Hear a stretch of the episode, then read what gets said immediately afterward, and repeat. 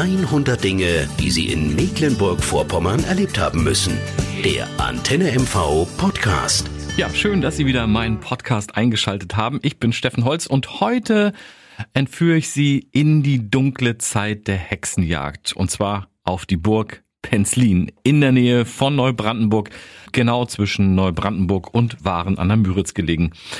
Man sieht es schon von Weitem, das große, schöne Backsteingebäude, im Inneren ein Hexenkeller hier auf der Burg in Penzlin. Da finden sich wirklich gruselige Werkzeuge und düstere Wände, die schaurige Geschichten aus dem Mittelalter erzählen können.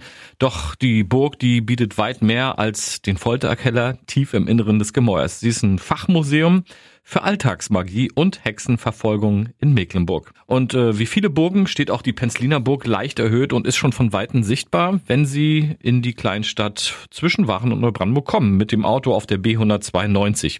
Gebaut worden ist die Burg Penzlin im ersten Viertel des 16. Jahrhunderts, genau von 1452 bis 1525 von Behrend Malzahn. Ja, und bekannt und über die Grenzen des Landkreises hinaus ist die Burg durch ihre Geschichte aus dem Mittelalter geworden. Während der Backsteinbau von außen recht unscheinbar aussieht, läuft den Besuchern im Inneren schon gerne einmal eine schaurige Gänsehaut über den Rücken.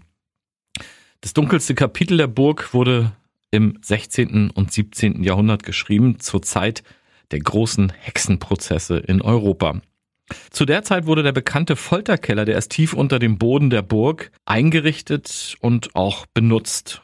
Und was man sich gar nicht vorstellen kann, es gab da eine sogenannte Folterprozessordnung. Da wurde festgeschrieben, wie hier Frauen, Männer oder auch Kinder gefoltert worden sind oder wie die zu foltern sind. Da gab es wirklich eine richtige Ordnung, also Vorschriften dafür.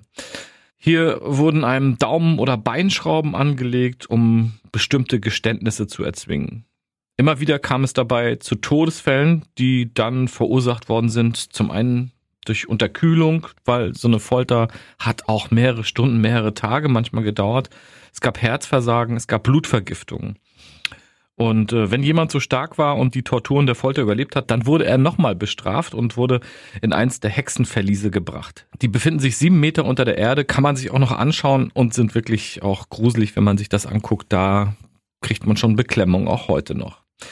Ja, da in diesem Hexenverlies wurde man dann, wie gesagt, eingesperrt, sitzend, ein bisschen erhöht von der Erde.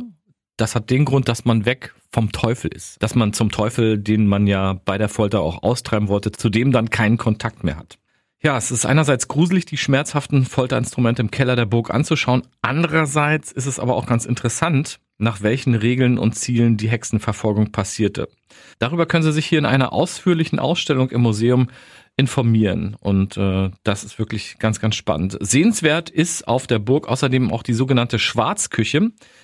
Hier hängen große Töpfe über offenem Feuer, direkt über einem riesigen Abzug. Zwölf Meter hoch ist der in Norddeutschland einzigartige Rauchfangmantel und die Wände sind von den Abgasen des Feuers über die Jahre schwarz geworden und haben der Küche damit ihren Namen gegeben.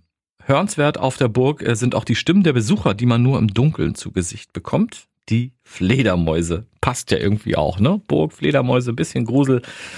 Ähm, denen hat man im Hexenkeller eine Schauvitrine gegeben und äh, man hat es technisch ermöglicht, ihre sonst nicht hörbaren Schreie wahrzunehmen. Auch das ist ganz, ganz spannend. Und kommen wir jetzt mal von den gruseligen zu den schönen Seiten der Burg in Penzlin. Hier kann man sich nicht nur den Hexenkeller und die Folterwerkzeuge angucken, sondern hier kann man auch was Schönes machen, nämlich sich das Ja-Wort geben. Die Burg Penzlin ist nämlich auch ein amtlich zugelassenes Standesamt und es gibt einen ganz, ganz tollen Raum, in dem man sich hier das Ja-Wort fürs Leben geben kann, also sprich heiraten kann. Also jede Menge zu sehen und zu erleben auf der Burg in Penzlin.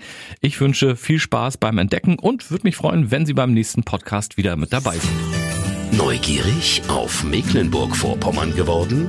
Noch mehr Geschichten über die schönsten Dinge bei uns im Land hören Sie in der nächsten Folge der Antenne MV Podcast.